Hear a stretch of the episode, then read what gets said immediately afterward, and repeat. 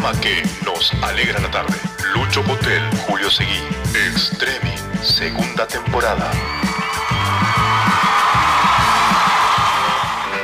Día raro, ¿eh? Intenso, además. ¿Llegaste a la nieve? Arrancamos con el tema de una nevadita temprano, no sé en qué momento nevó.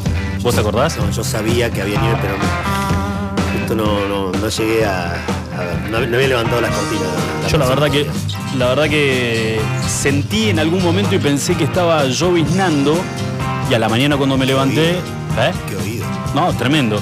Techo de chapa, papi, como todo el mundo. Y no, no, pero a la mañana cuando me levanté pegué el grito y dije... Nevó, nevó.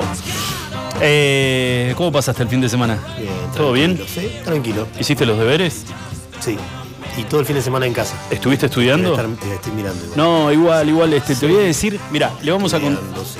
le vamos a contar a la gente que tenemos que en realidad se ha generado muchísima expectativa desde la publicación del viernes cuando contamos que ahora dentro de unos minutitos, nada más, vamos a estar hablando con el ex ministro de Planificación Federal, Julio Miguel Devido.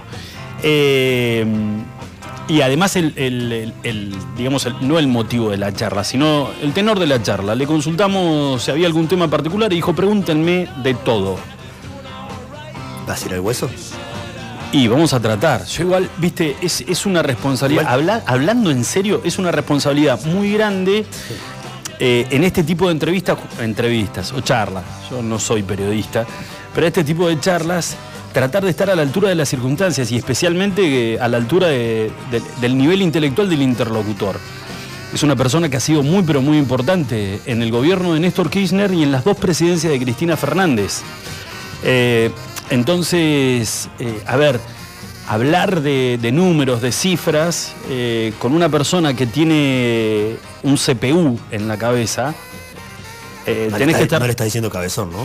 No, no, no, tenés que estar muy, pero muy preparado. Y la verdad que no nos dimos cuenta, recién lo comentábamos con Julito, no nos dimos cuenta de la expectativa que se iba a generar. Se ha generado mucha expectativa con, con algunos funcionarios este, que, que vía privado, algún mensajito privado. ¿Qué van? ¿Y sobre qué van a.? ¿Y a vos qué te importa sobre qué vamos a temerosos, preguntar? no sé, ¿Eh? si- no sé. un- un chirro. no sé. Lo que pasa que en las últimas declaraciones que hizo eh, Julio Devido a Radio del Plata, bueno, está, se lo nota que está muy, muy enojado con un sector grande del kirchnerismo y del frente de todos. Y ni hablar este, con el presidente de la nación, que lo llamó imbécil. Sí, bueno, sí. De ahí, de ahí para abajo lo que vos quieras, ¿no? Te podés imaginar. Si alguien del calibre de debido califica al presidente de la nación de imbécil, eh, digamos, los funcionarios que están debajo de Alberto Fernández les puede llegar a temblar lo- los tobillos tranquilamente.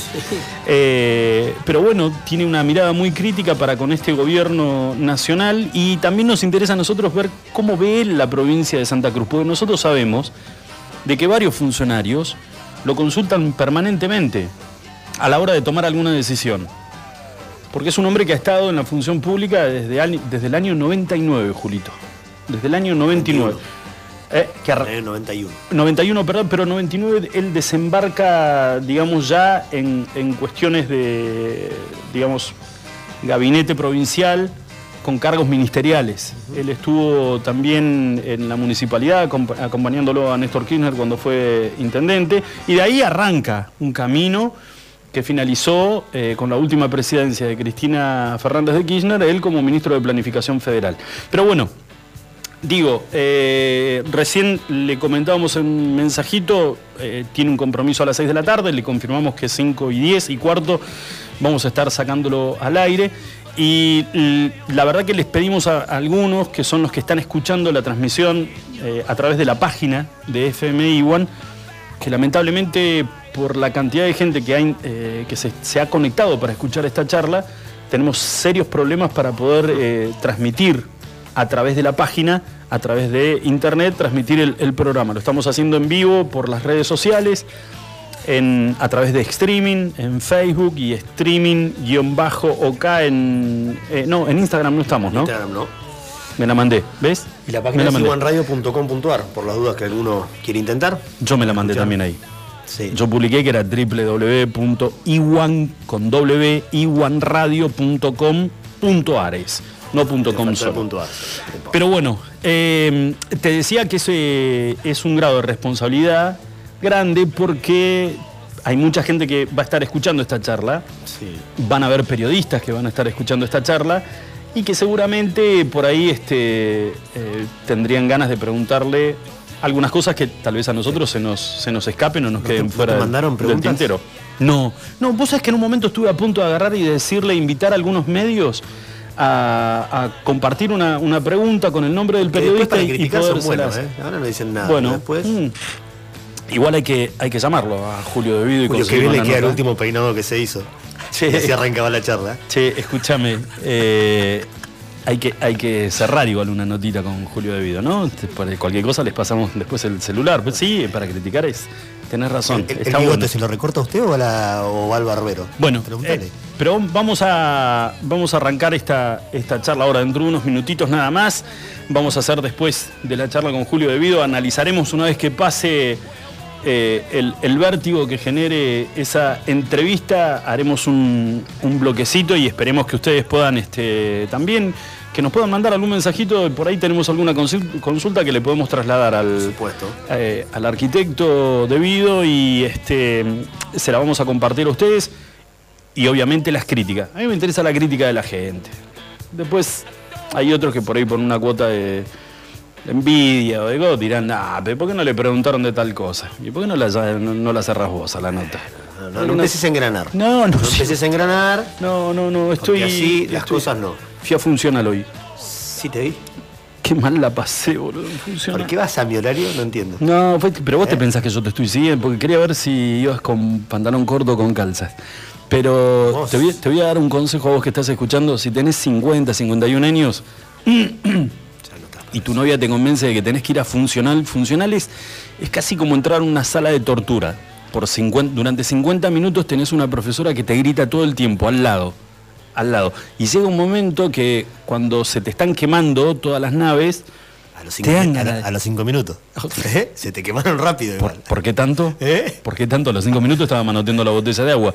Pero en un momento te dan ganas de mirarla y decir, no me grites más. No me grites más porque me estás aturdiendo Sí, con... te- dale, dale, dale. Sí, Tremendo. como una acusación. Ahora, qué cosa más linda es, o debe ser, cosa que a mí todavía no me pasó, es agarrar ritmo. Eh, y ahí ir a una clase de funcional. La verdad que está muy bueno. Cuando está agarras bueno. aire está muy bueno. Yo te dije, seis, entre 6 y 8 clases vas a estar, pero A las- hecho una gacela. El miércoles Sí, estoy seguís. ahí. El miércoles estoy ahí. miércoles. Bueno, señoras y señores, bienvenidos a streaming hoy, lunes 26, 6. opa, 26 de julio del 2021. Mi nombre es Luis Alberto Potelli con la compañía del señor Julio Agustín Seguín. Vamos a tratar de mantenerlos informados hasta las 19 horas, pegando una pequeña repasadita de todo lo que ocurrió el fin de semana no solamente a nivel nacional, sino también en la provincia de Santa Cruz. Volvieron las fiestas clandestinas con todo en la ciudad de Río Gallegos. Sin, más de 50 identificados en una fiesta clandestina. ¿En dónde? ¿En qué barrio? San Benito. Mamadera, ¿eh? San Benito, el San Benito se está convirtiendo en Las Vegas de Río Gallegos. Una cosa así. Toda la joda pasa por el San Benito, ¿no? Barrio de nadie. Y seguís metiendo una comisaría con tres policías en el San Benito. Pobrecitos no dan abasto, ¿no? Eh, pero ahora vamos a hacer una pequeña pausa, una pequeña pausa y cuando volvemos estamos charlando nada más y nada menos que con el ex ministro de Planificación Federal, el arquitecto Julio Miguel Devido, repasando su pasado, sus causas en la justicia, analizando el presente de la República Argentina y también de la provincia de Santa Cruz y, ¿por qué no?, su relación con el Frente de Todos, que me parece, me parece haber escuchado que no se siente identificado dentro del Frente de Todos. Hacemos una pequeña pausa. Cuando volvemos, estamos hablando con el ex ministro de Planificación, Julio Devido. Iguan. Escuchanos online iguanradio.com.ar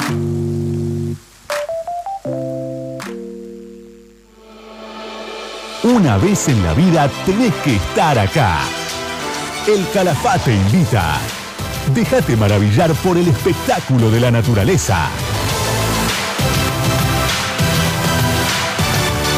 Ingresá a www.elcalafateinvita.com.ar y participa del concurso para ganar una experiencia en el Calafate con todo incluido.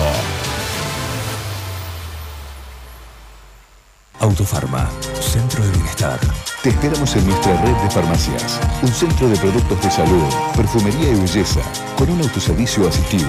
En Autofarma encontrarás las marcas más prestigiosas y los mejores laboratorios. Búscanos en Facebook www.autofarma.net. ¿Hay forma de regalar belleza, naturaleza y buena energía? Obviamente, Alondra es vida y decoración para el hogar bonsai, orquídeas, cactus, suculentas, variedad, luz y color en cada rincón. Encontranos en Facebook. Alondra Give and Give Me. Marcelino Álvarez 144. Buffalo Burgers. La hamburguesa evolucionó y está en la Patagonia. Descubrinos en Carrefour. Más carne, más cheddar, más panceta.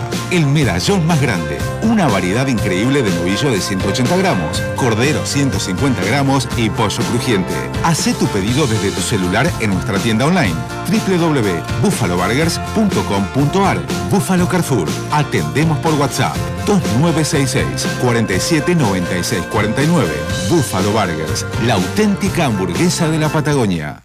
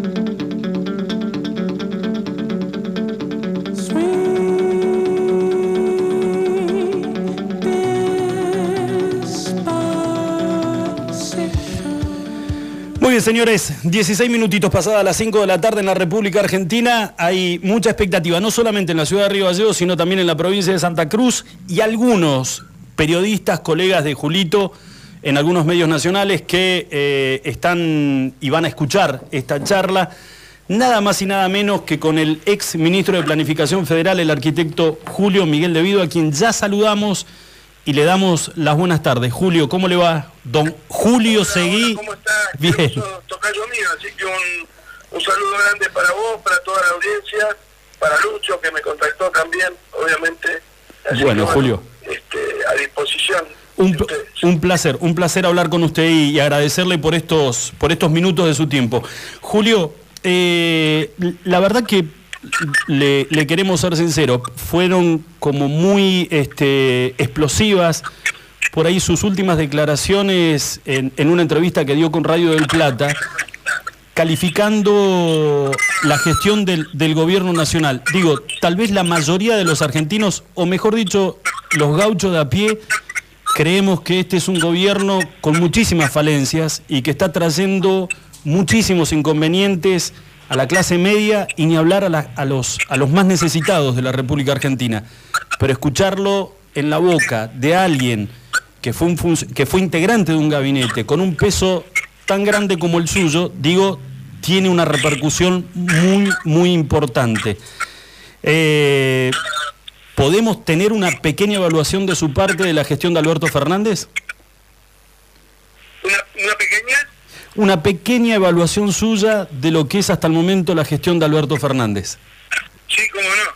Eh, en, en principio, quiero ah, saludar además a todo el pueblo de Santa Cruz, que siempre fue una provincia absolutamente generosa conmigo, que me dio la posibilidad de tener hijos en Santa Cruz, de, de educar a, a mi- a los hijos míos que habían nacido en Buenos Aires también allí, y ahí todo su círculo de amistad y sus amigos están ahí, y por supuesto eh, a, a- a- mis nietos y mis bisnietos.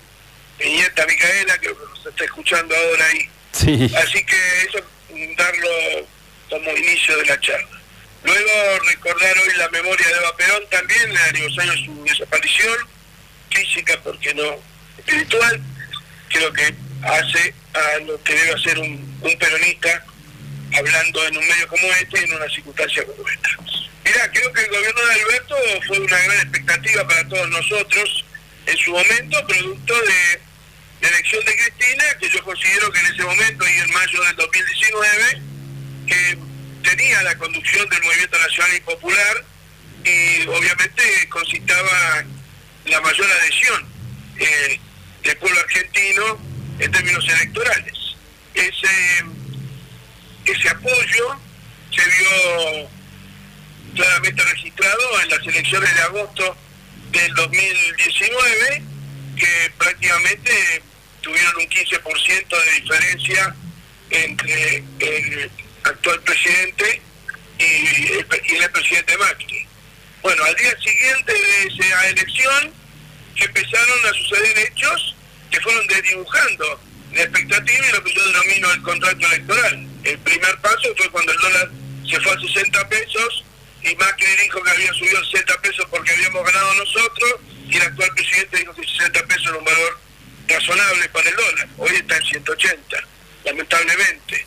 Eh, y creo eh, que en general eh, la elección del gabinete eh, ya en diciembre del 2019 nos se perdieron prácticamente 10 puntos entre una elección y la otra, producto ya de esa primer eh, rotura de expectativas que hubo en el electorado y fundamentalmente en el electorado peronista. Lamentablemente el partido está desaparecido en la acción del gobierno, eh, la ideología peronista no es lo, no es lo que prima, evidentemente hay una fuerte vocación ideológica socialdemócrata apegado a la socialdemocracia europea, que no es lo que nuestra idiosincrasia como pueblo y mucho menos como partido eh, compatibiliza. Eh, bueno, ni que hablar del gabinete. La ministra de Justicia no se ocupó de los temas de la justicia, al poco tiempo, al, año, dijo estaba abrumada y se fue. Eh, bueno, el que la sustituyó es el hermano de una de las diputadas que en su momento votó favorablemente mi desafuero para ir, para ser detenido sin siquiera sido indagado. Las políticas sociales fueron entregadas a las de- denominadas organizaciones sociales y funcionan en paralelo con el gobierno, demandando inclusive hoy mismo por la falta de, presencia de candidatos en las listas de, de- para la elección de medio término a nivel nacional, me refiero específicamente, Sí. y lamentablemente la política social eh, hace una suerte de cultura eh, de- del pobrismo, le llamo yo, es decir, de no buscar la promoción eh, social ascendente, que siempre fue una bandera del peronismo y de Néstor Kirchner en particular. Y bueno, creo que claramente el legado de Néstor está siendo fuertemente distorsionado por la acción del gobierno de Alberto Fernández. Esta en línea que, bueno, di que hablar de la política económica que fue entre- entregada a un este a un, a, un- a un enviado de Washington prácticamente, de un hombre formado en la escuela de Stiglitz, que tal vez sea uno de los neoliberales más progresistas. Pero nosotros no somos ni liberales ni progresistas. Entonces creo que claramente la política económica basada exclusivamente en lograr un acuerdo con el fondo nos lleva a un proceso de, de disolución social, producto de la riqueza, de la falta de fuente, de la pérdida de fu- de fuentes de trabajo, de la destrucción de la industria nacional, de la virtual desaparición de las pymes, que son las mayores generadoras de empleo, y bueno, esa es mi preocupación y mi evaluación.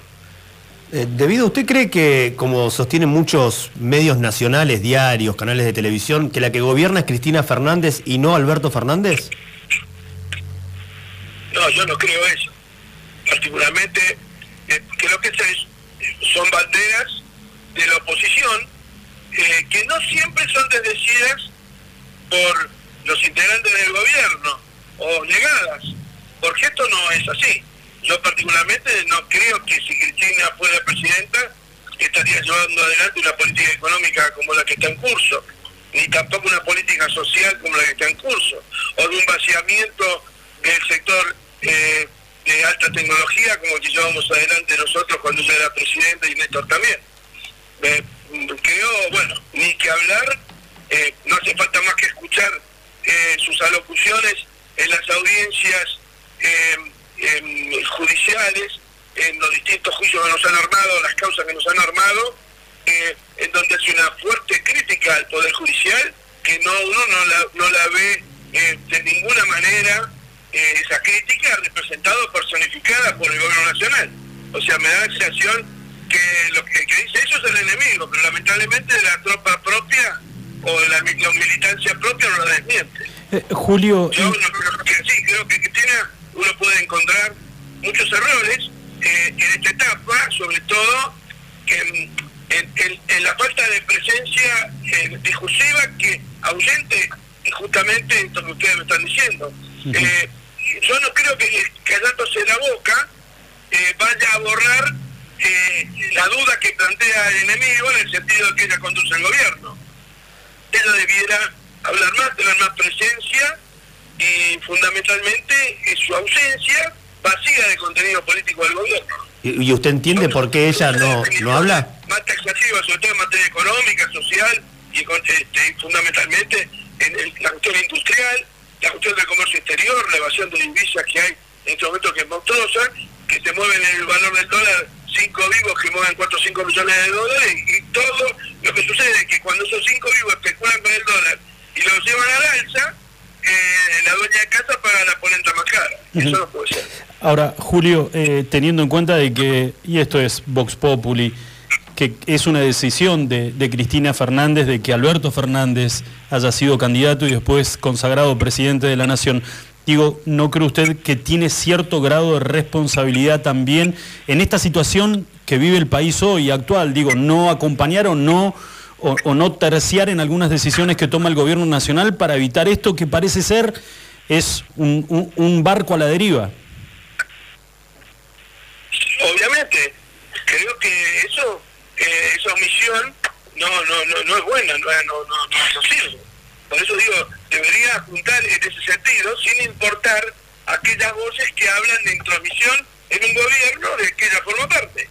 Acá pareciera que en la Argentina el, Poder Judicial es, el, un suprapoder, el legislativo para lo único que sirve para pelearse y, que se enfrenten en el campo nuestro los compañeros vanamente, atrás de un proyecto que está vaciado, eh, buscando una unidad que está dibujada y que lamentablemente nos hace un daño enorme. Eh, entonces me da la sensación que hay que opinar, que hay que tener presencia y que cuando uno asume que la responsabilidad de haber designado algo a alguien para que lleve una iniciativa política y no lo haga en el sentido, no que Cristina quiere, sino de que el peronismo y la base nacional y popular de la sociedad quiere, mm, no, te puedes quedar que en la boca, porque si no, la sensación que da es lo que decís vos, la deriva. Julio, eh, sí, sí, seguro. Eh, ¿No cree usted que, que hay una necesidad por parte, digamos, de una franja muy importante de argentinos que no están ni de un lado ni del otro de la famosa y maldita grieta y que lo único que quieren es un buen gobierno que pueda mejorar la calidad de vida de todos los argentinos y que están esperando cierta autocrítica. ¿Usted no cree que es necesario en algún momento empezar a reconocer errores para poder empezar a generar eh, una nueva marcha, algo distinto? Mira, eh, Néstor, había momentos y circunstancias en que hablaba de la necesidad de transgredir. Y este me parece que es uno de ellos, porque si no vamos condenados a un fracaso rotundo. Me parece que hay que transgredir, que hay que escaparle a las falsas alternativas de unidad que no sirven o impuestas por un telefonazo desde Buenos Aires. Me parece que eh, tenemos que construir entre todos una unidad diferente en torno de aquellos legados que nos dejaron Perón primero en eso después. Este, creo que es fundamental transgredir y, y no ser políticamente correcto en algunas cuestiones a los efectos de ordenar un escenario que está muy complicado. ¿Y, y cómo lo haría usted si tuviera esa oportunidad? La gente hoy no es que está preocupada por mejorar la calidad de vida. Hoy la gente está preocupada por subsistir. Muchachos, esto es claro, es evidente. Los sectores medios están en un proceso de pauperización alarmante. En algunos casos, directamente dejando a esos sectores medios de la pérdida del trabajo, de no poder pagar el alquiler y los servicios. Eso pasa por miles en todos los pueblos de la Argentina. Este, se ve tal vez más dramáticamente porque hay mucha gente en el conurbano y tal vez en el área metropolitana de, en la propia ciudad de Buenos Aires. Pero eso pasa en todo el país. O sea, la gente no busca una mejor calidad de vida. La gente lo que busca es no poder el laburo, poder pagar los servicios, pagar el alquiler y en el caso de los sectores más desposeídos, tratar de evitar de ir a comer polenta al comedor comunitario. La gente lo que quiere es comer en su casa y poder reunir a la familia a la noche. Eh, a ver, no hay un, gobierno peronista si la gente no come en su casa, si el, padre de familia no tiene trabajo, y de repente la compañera lo ayuda con algún trabajo también este, eh, para poder subsistir, eh, o para poder mejorar, o para poder irse de vacaciones. Esto no, no está en juego. La gente hoy, el, nivel de concentración de la riqueza en tan pocas manos es tan tremendo que evidentemente ya no se busca mejorar la calidad de vida, simplemente lo que se busca es subsistir o por lo menos no descender del nivel que hoy se tiene. Esto es lo que yo percibo en la sociedad, claramente. Eh, de hecho, mirá, si vos tomás las 20 grandes potencias o las que han sido 7 grandes, el otro día, hablando en Inglaterra, Estados Unidos, Italia, España, Francia, decidieron eh, la necesidad de cobrar un impuesto extra a la riqueza del 20% parecido, con algo parecido a lo que se hizo acá el año pasado, pero en forma permanente, porque la propia institucionalidad democrática se ve eh, afectada eh, hoy en los países centrales por este proceso de concentración de la riqueza, en el cual nosotros, como somos un país periférico, ya no somos emergentes, éramos con cuando nos desendeudamos. Ahora somos periféricos. Esas situaciones de concentración se agudizan, se hacen patéticas. Eh, Julio, si usted tuviera hoy, si formara parte del gobierno nacional y tuviera que tomar decisiones, ¿cuál sería la primera que tomaría para tratar de dar vuelta a esta situación económica? No, mira, yo nunca sería parte de este gobierno nacional porque no coincido prácticamente en nada, claramente.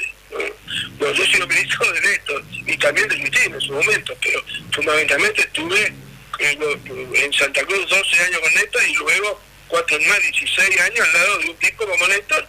Y ¿sabés lo que pasa?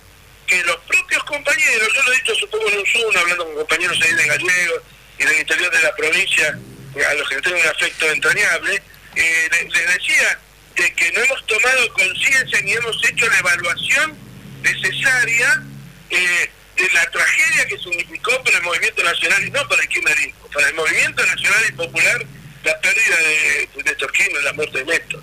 Este es un tema que venimos arrastrando y hay que analizar eh, qué- en cosas estamos fallando o fallando en la memoria de este gigante de la política argentina, claramente. Julio, usted sabe que le tengo que preguntar algo, algo personal. Hay, eh, a lo largo de, sus años al frente de Planificación Federal y acompañando a Néstor y después a Cristina, hay un rumor que me gustaría, si usted quiere me lo confirme y si no, no, de que durante la presidencia de Cristina, eh, usted por cuestiones de salud y por cansancio y por querer estar un poco más, más de tiempo, con su, dedicarle más tiempo a su familia, intentó dejar eh, un par de veces el cargo a- al frente de Planificación Federal y que hubo una respuesta que fue media contundente por parte de Cristina Fernández. Yo hasta me da un- como un poquito de pudor decírselo, pero... Eh, no, mira, ni lo digas porque es mentira eso. Ah, bueno, perfecto, perfecto. Eh, antes que diga que iba a salir con la pata para adelante, mentira. exacto, bueno. En definitiva, eso no, no, nunca pasó. Está. Ni yo tampoco lo hubiera admitido, y tampoco creo que Cristina me hubiera planteado una cosa en esos términos nunca.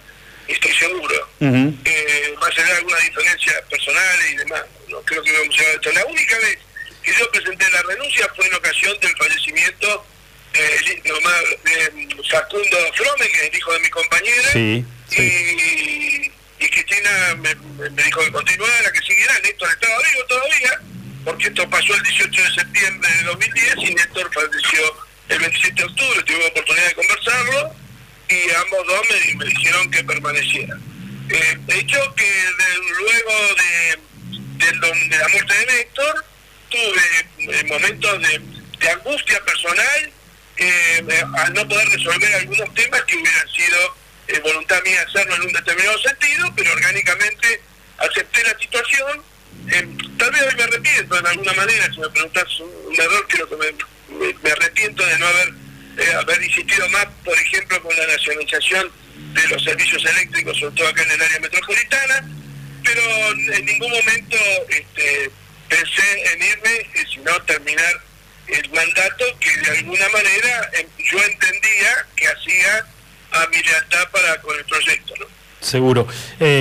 Julio, me parece que eh, esa, eh, algunas fotos del frente de todos eh, son como un trago amargo.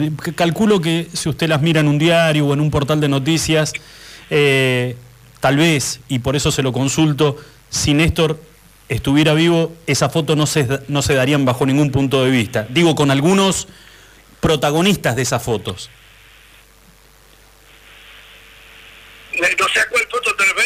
Eh, por ejemplo, eh, la posibilidad de Massa estar dentro de lo que es el frente de todos. Mira, eh, eh, eh, Néstor era un político muy hábil y él siempre trataba de sumar. Yo no creo que el problema hubiera estado ahí. De hecho, yo estando preso lo enfrenté. Pero después, después los compañeros no me votaron, pero o, o me robaron la boleta en algunos casos, eh, algunos intendentes. Ah, Esto fue mi frustrada candidatura a diputado en el 2019 Sí. pero en realidad eh, creo que eh, Néstor estaría absolutamente opuesto de hecho en, lo, en el pragma lo, vos lo ves en el gobierno de él a esta política eh, eh, en relación al fondo a resolver a ver cómo le caemos bien al fondo para resolver la deuda el dinero que tomó Macri como endeudamiento y que se fugó al día siguiente entró por una puerta y salió por la otra que retórico. Hubiera hecho tremendo quilombo con eso. Ujú. ¿Cómo? Y nosotros íbamos a estar pagando una deuda de un dinero que se lo robaron. Claramente, el propio Alberto Fernández se lo dijo en el debate, creo que en el Paraninfo de la Universidad de Santa Fe, a, la Facultad de Chile, de la Universidad de Santa Fe, a, a Macri. Lamentablemente no, bueno, hubo consecuencia de su dicho en el accionar del gobierno denunciándolo ante la justicia y demás. Néstor, eh, eso no lo hubiera admitido. A Néstor, la Corte, que lo desafió con la especificación asimétrica en el 2003, eh, le duró 25 días. Eh, y por supuesto, el, el desendeudamiento que llevó adelante Néstor en el año que terminó en el año 2006, donde se, eh, se hubo una quita del 46% del capital y del 75% del monto total de la deuda. Eh, en este en el, en en en el acuerdo que se firmó eh, con los acreedores, acreedores privados, hubo una quita del 40 y pico por ciento esta vez, pero solamente del, del interés. Ujú. El interés es lo que te están afanando estos tipos. Bueno, Néstor eso no lo hubiera permitido. Hubiera tenido una posición eh, mucho más firme desde el Ejecutivo ante todo esto agachada de la justicia en relación a su uh, convivencia con el macrismo y por supuesto eh, con la, la embajada, eh, eso lo hubiera combatido pero a muerte, mucho más que la presencia de Massa, a lo mejor con Massa tal vez hubiera hablado si hubiera visto la posibilidad de armar un frente que nos permitiera le diera gobernabilidad, pero no es lo que más lo hubiera irritado, tal vez no lo hubiera hecho, pero no es lo que más lo hubiera irritado. Pues, el tema, y otra cosa, jamás hubiera admitido la prosternación del gobierno, de, perdón, del poder legislativo ante la justicia, jamás hubiera permitido que un compañero diputado del Frente para la Victoria fuera detenido eh, sobre la base de un desafuero que le fue impuesto sin ni siquiera haber sido indagado en la justicia, sin haber podido defenderlo. Bueno, eso y con Néstor claramente no hubiera pasado. Se- se- creo que imaginarme un Néstor admitiendo todo eso, eh, creo que hoy debería admitir que estoy eh, totalmente desengañado de la vida, no, no, no, no, no, no me entra en la cabeza, ni con la deuda, ni con la justicia, ni con el tema de la hidrovía, ni con el tema de, eh, del comercio exterior argentino, que evidentemente hoy es el talón de Aquiles que tenemos, como en su momento fueron las de FJP, que fueron recuperadas durante el, este, el gobierno de Cristina y siendo ministro Burú. Eh, Julio, hablando del desafuero que lo nombró usted, eh, ¿se sintió desprotegido por su propio partido? Mira, por supuesto, el, eh, totalmente. Mira, fíjate vos, una anécdota. Mi compañera Dani eh, era candidata a vicepresidenta tercera del Partido Justicialista con eh, la lista de Alberto Rodríguez en la última, cuando vino el saqueo del partido directamente, esa, esa trupe ocupación del Partido Justicialista a nivel nacional por parte de, un presidente que él mismo admite ser socialdemócrata, y bueno, ahí el Partido Justicialista de Santa Cruz nos negó la afiliación a mí y, a, lo sacó la- del padrón. Eh, esto para mí ha sido, me- te digo, me ha dolido más eso que el propio de- desafuero o, o, o- no haber bajado a defenderme en su momento. Pero bueno, eso se dejó pasar. Eh, le hicimos algún comentario, creo que Ocampo es el presidente del partido, pero no tuvimos respuesta. Eh, la verdad que es un agravio, una persona que para bien o para mal eh, tuvo 12 años eh, eh, al frente de tanto de, de- del Ministerio de Economía en el momento en que la provincia pudo cobrar sus deudas y del Ministerio de Gobierno este, llevando adelante todo el proceso además de percepción de esa deuda y, y que acompañó a Néstor en esa campaña donde andábamos en Alpargata y en colectivo haciendo campaña por el interior del país para que Néstor fuera presidente, me pareció un agravio eh, este, absolutamente eh, ingrato y, tu- y- y reconozco que no sentí acompañamiento de los compañeros a los que para los que trabajé. Ju- Julio, con, con respecto a esta pregunta que le acaba de hacer... Era la base, ¿eh? Sí, sí, sí, sí, Todo seguro. cariño que recibo por todos lados, Eh, sino algunos dirigentes y pero- dirigentes. Pero le iba, le iba a consultar lo siguiente con respecto a esta pregunta que le hizo Julito. Eh, ¿Qué le duele más hoy a, a Julio Devido? ¿Afrontar las causas que la justicia eh, lo involucra y está siendo investigado por, por temas de, de corrupción? ¿O que el teléfono haya dejado de sonar de la- con la misma intensidad que sonaba cuando usted estaba sentado en el sillón de planificación federal? Y sabe a lo que me refiero. las puertas se golpeaban. A mí eso no me molesta. Lo que me molesta es que claramente, bueno, gran parte de nuestras causas no fueron armadas por gente que vive en Santa Cruz, como el caso de Costa, o su mujer, este, o, el delincuente de Ceilán, que hoy lo veo que es candidato a diputado.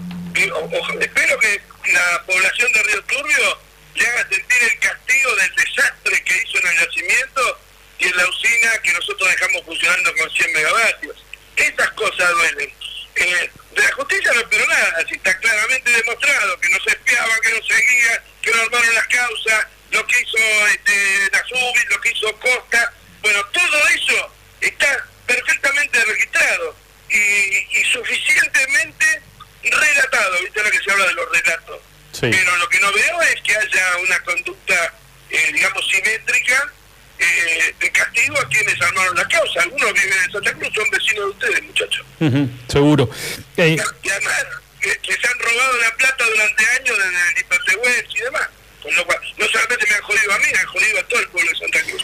Por eso veo con gran alegría que parte alguna de las listas, que es el caso de Vidal, eh, ha, empezado un proceso de desarmado de, esa vergüenza eh, provincial que fue el, denominado costismo, porque eso no es radicalismo tampoco. Yo he tenido profunda diferencia con el radicalismo toda la vida, pero hay un montón de dirigentes radicales a los que respeto este, y que por suerte están, están abandonando esa, esa, ese, ese hecho desgraciado que significó la presencia de Eduardo Costa en el radicalismo de Santa Cruz. Eh, Julio, sabemos que, tiene un contacto permanente con funcionarios de, la provincia de Santa Cruz que por ahí este, llaman para poder consultarlo sobre temas, asesoramiento. Eh, ¿cómo, ve usted el presente de la provincia eh, con respecto, más que nada, a la gestión que está llevando Alicia Kirchner como gobernadora? Mira, yo prefiero no, no comentarlo eso porque me parece eh, con Alicia fuimos compañeros de equipo y de, gabinete durante muchísimos años. Creo que me gustaría ver más acción. Eh, veo con preocupación el, el, parate de la represa, veo con preocupación inclusive el tema del yacimiento, que no, no lo veo recuperar este, la política portuaria. Eh, en general me preocupan, creo que no es no le podemos centralizar exclusivamente el problema de Alicia. Lo que sí pienso que sería bueno que la decisión eh, eh, de la provincia, de decisiones políticas, así como decía Néstor, ponga a Santa Cruz, como decíamos nosotros, primero Santa Cruz, por, sobre eh, conducciones o directivas que hoy son extraterritorios, no, no se producen en Santa Cruz. Paralelamente tengo un enorme respeto por Pablo Brazo, me parece un gran dirigente, le tengo un afecto personal enorme y creo que tiene un enorme futuro. Pero deben empezar, yo les dije, empezar a construir un, esquema de diálogo que los vea todos juntos. Me gustaría que en un futuro eh, González, Pablo Brazo, los González de Puerto Santa Cruz, los compañeros de Gregor, de los antiguos, estén todos a poner al peronismo en el lugar que Néstor nos llegó. Ahora tendríamos que hacer un trabajo más en profundidad. Y esto no, te un juicio de valor para Alicia, sería muy bajo de mi parte eh, eh, cuestionar a Alicia. Personalmente creo que hay políticas que inclusive el propio equipo de ella debería agilizar y potenciar más en relación a grandes temas estructurales de la provincia como es la, cuestión petrolera, la cuestión minera, la cuestión este, de las represas y el río Turbio. Y toda la cuestión del litoral marítimo, que en función del abandono fenomenal que hizo y, concesional que hizo el gobierno de Macri en el tema Malvinas, nuestro litoral marítimo hoy está en, altísimo riesgo. No es solamente el río Paraná lo que está en el litoral marítimo. Y, la, y yo personalmente creo que a nivel nacional es, es imprescindible recuperar el control del comercio exterior. Yo creo que los excedentes exportables del país, llámese soja, llámese gas, llámese petróleo, llámese el aceite que se produce con la soja y demás, es un es la riqueza de, todos millones que debe ser repartido de otra manera. Y para que sea repartido de otra manera, evidentemente tenemos que sacarlo de encima el cepo de siete u ocho exportadoras que son las que se quedan con la riqueza nacional y que encima dejan esos dos, ni, siquiera, no es que no comparten la riqueza, la dejan afuera, ese dinero está en el exterior. Hay centenares de millones de dólares de argentinos en el exterior y de, o de empresas argentinas que trabajan en el rubro de exportación esencialmente, el rubro petrolero, que están en el exterior. Y eso no debería permitirse, para eso hay que volver a los preceptos de la Constitución del 49 y recuperar el comercio exterior. Eh, Julio, yo la última pregunta de mi parte, y es, eh, por ahí eh, nos planteamos varias veces acá en el programa, ¿por qué en 12, en 12 años de, de gestión al frente de la presidencia de Santa Cruceños no pudimos lograr que lleguen a la provincia de Santa Cruz emprendimientos privados, fábricas, en su momento se habló de la llegada de Aluar, generar eh, trabajo, generar puestos de trabajo genuino y que los chicos que salen hoy de un colegio secundario eh, vean como objetivo poder ingresar a la administración pública municipal o a la administración pública provincial. ¿En qué se falló? Mira, yo personalmente creo que hubo un proceso muy, muy, muy complicado. Eh, cuando Amado Vudú dejó el Ministerio de Economía, me da la sensación que se produjo una situación eh, de, de- de abandono en esos proyectos que vos bien mencionás y que para nosotros eran desvelo. Realmente te diría que si las represas estuvieran funcionando a full, el- el- la obra eh, generaría la presencia y crecimiento de decenas de industrias eh, pymes y, de servicios. De la misma manera el sector minero y de la misma manera el río Turbio. Imagínate si estuvieran dos- produciendo 220 megavatios Turbio, si estaríamos a, un año de producir 1.600 megavatios en las represas Kirchner y Zeppelin, que se les cambió el nombre en la época de, de, de este sinvergüenza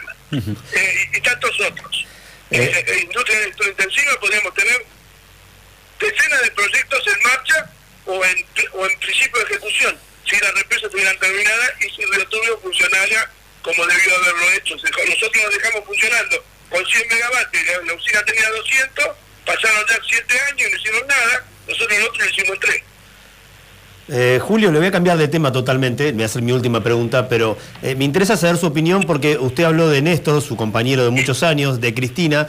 Me gustaría saber qué opinión tiene de Máximo Kirchner como dirigente político. No, mirá, yo Máximo es el hijo de mi amigo, yo le tengo un afecto enorme personal, lo conozco al chico, es un pibe honesto, es de- de- de- de- con, con la mejor intención y no sirve la selva que es esto acá en, en Buenos Aires, el Congreso, tal vez le permitiera despegar toda la potencialidad que tiene.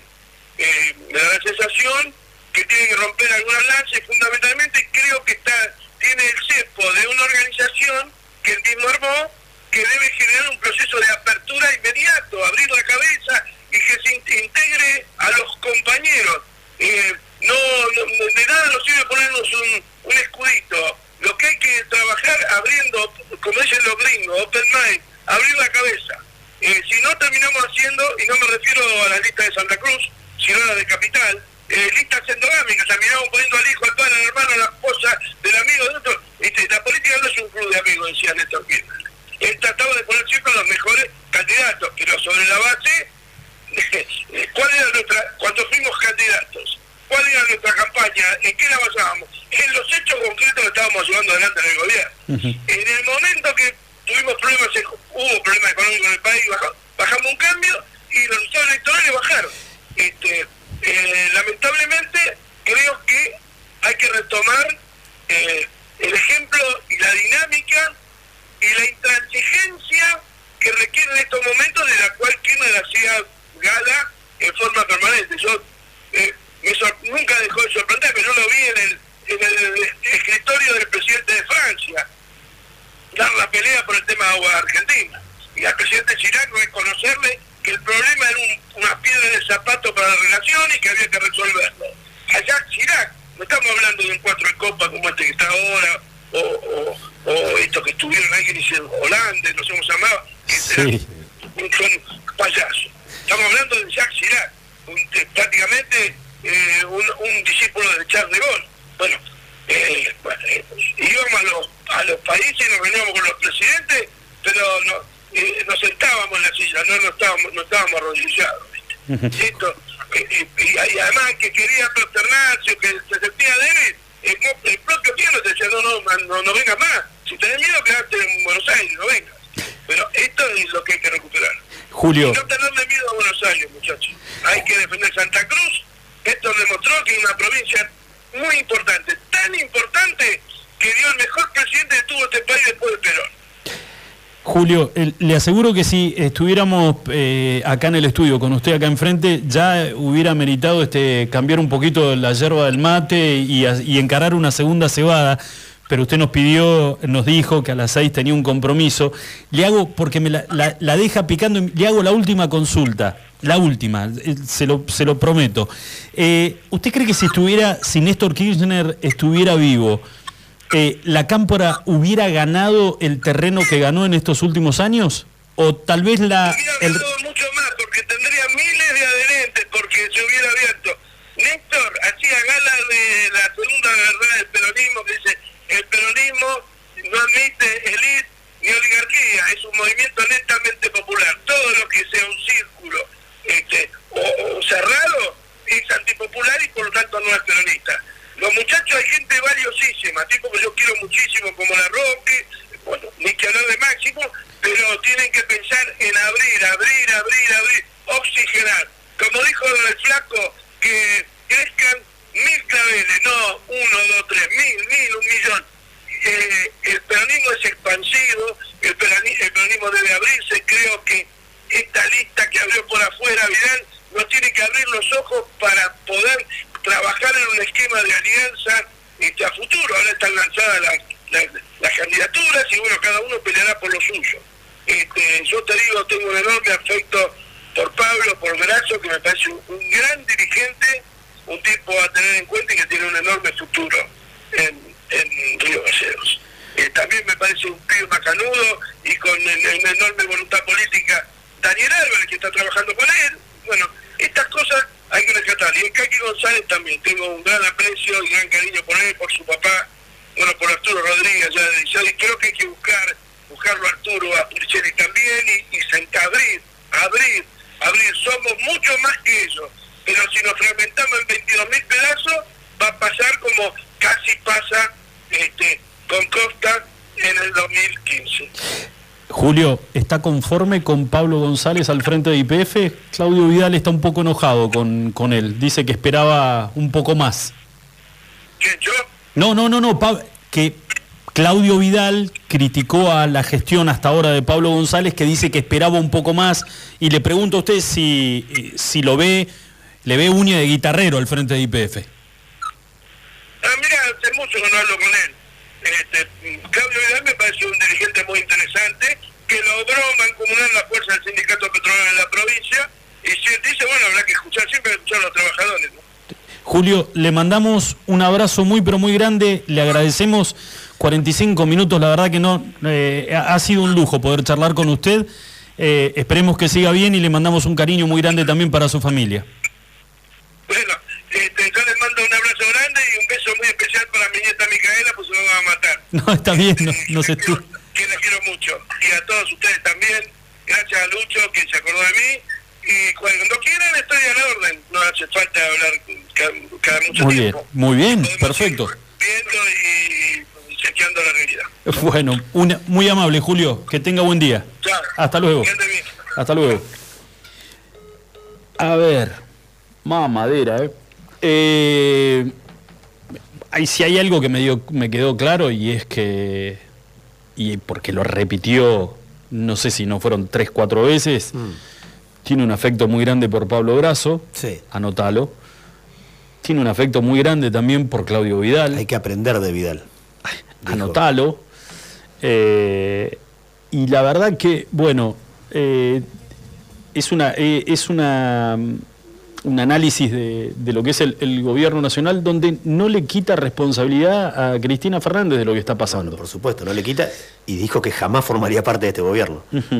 Eh, lo otro también que me parece que es importante es que no está de acuerdo con esta percepción que hay de la cámpora de ser sectario. Exacto, esa es ¿Eh? la palabra. Un espacio, hay que abrir la cabeza, le dijo, Eh. muchachos. Y a mí me parece que está haciendo, obviamente tampoco se ve contenido dentro del frente de todos, y me parece que lo que están haciendo un llamado es a la vieja doctrina peronista. Ah, de la cual se sintió abandonado, dijo. Sí, donde muchos, y le pasó, me parece que el palo, bueno, no el palo porque lo nombró, al bicho campo, ¿no? Eh, que dijo que le había dolido mucho este, cierto silencio por parte de algunos compañeros de, de toda la vida, de cuando andaban militando en Alpargatas, acá en la provincia de Santa Cruz, y donde este, jamás nadie dijo absolutamente nada, ni a favor ni en contra. Man- decidieron mantenerse callados y eso le dolió mucho más que el propio desafuero y que el haber estado preso en Marcos Paz durante un año y dos meses. ¿Eh? Eh, hacemos una pequeña pausita y cambiamos el agua del mate y cuando volvemos este, también estamos leyendo algunas algunas notificaciones, algunos mensajes, notificaciones, notificaciones son las que llegan al teléfono, algunos mensajes que llegan este, sobre esta charla con el ex ministro de Planificación Federal, Julio Devido, que dejó mucho para cortar, muchísimo para cortar y para comentar. Después de la pausa, ya volvemos. Iguan. Escuchanos online iguanradio.com.ar Llegás a Minimarket y lo único que te acordás es que te pidieron algo que empieza con C. Lleva un vino Cabernet, una Cunnington, carne de calidad, helado Fredo de chocolate, una barrita de cereal Habana. ¿Y una cebolla? ¿Era eso? Espero no equivocarme. Tenemos eso que necesitas y más. Te esperamos en Moyano 158. Seguinos en Facebook e Instagram. Recordá los recomendados del mes en www.minimarket.press. Minimarket, compras rápidas. Una vez en la vida tenés que estar acá. El Calafate invita. Déjate maravillar por el espectáculo de la naturaleza.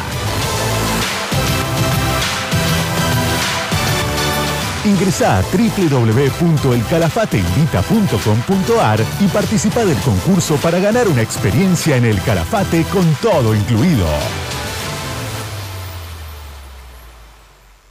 Al final fuiste al mini market y compraste lo que quisiste. Pero mmm, estaba todo tan rico. Ese pollo al espiedo, los mariscos de Fish Market y las comidas gourmet me facilitan la vida. Ya te anoto la nueva lista de compras. Pues no se entiende nada esta letra. Llevo estos cortes de carne de primera y un buen Malbec. Para los chicos, un helado Fredo y, y los bombones Franui. Y para que sepa que siempre pienso en ella, le llevo unos Habana. ¿Ya llegaste? Sí, acordate que Minimarket es sinónimo de compras rápidas. Tenemos eso que necesitas y más. Te esperamos en Moyano 158. Minimarket. Compras rápidas. Delivery de bebidas por pedidos ya. Seguinos en Facebook e Instagram. Tu instinto de buen gusto, estilo y glamour te lleva a Madonna Santa. Ropa y accesorios de primeras marcas, moda y colecciones de temporada. Vestí según tu personalidad. Madonna Santa, Avenida Kirchner 865. Búscanos en Facebook e Instagram. Visítanos también en nuestra tienda online www.madonasanta.com.ar.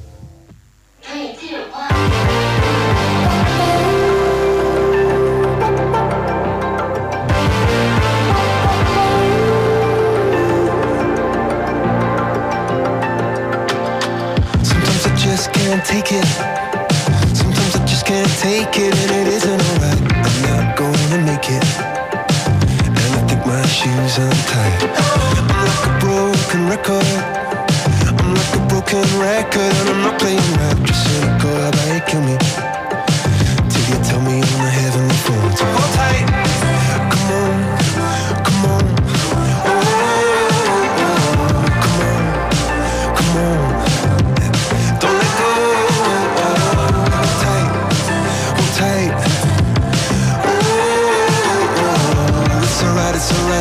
I got my hands up, shaking just to let you know that you've got a higher power. Got me singing every second, dancing every hour. Oh yeah, you've got a higher power, and she really someone I wanna know.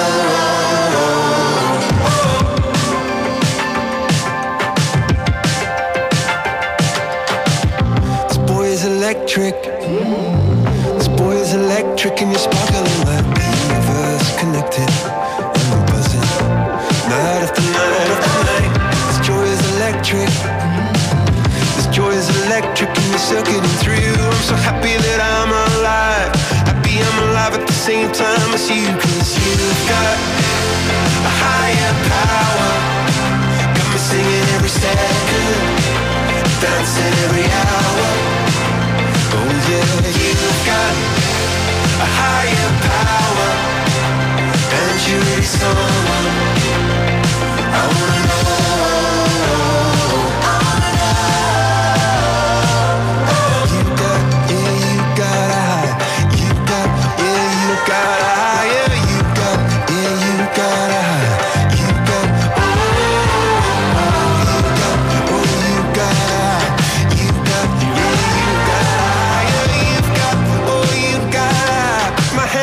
shaking just to let you know